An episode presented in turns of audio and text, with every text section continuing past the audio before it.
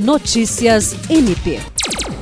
Acompanhado do Procurador-Geral de Justiça Danilo Lovisaro do Nascimento, o Corregedor Nacional do Ministério Público, Conselheiro Oswaldo Dalbuquerque Lima Neto e integrantes do Conselho Nacional do Ministério Público realizaram nesta sexta-feira uma visita institucional ao Tribunal de Justiça do Acre, ao Ministério Público Federal e ao Ministério Público do Trabalho. O encontro marcou a primeira visita de Oswaldo Dalbuquerque ao Acre após sua posse como corregedor nacional, tendo escolhido o Ministério Público do Acre, onde é procurador de justiça, para iniciar a série de visitas que irá fazer às unidades e ramos do MP no país.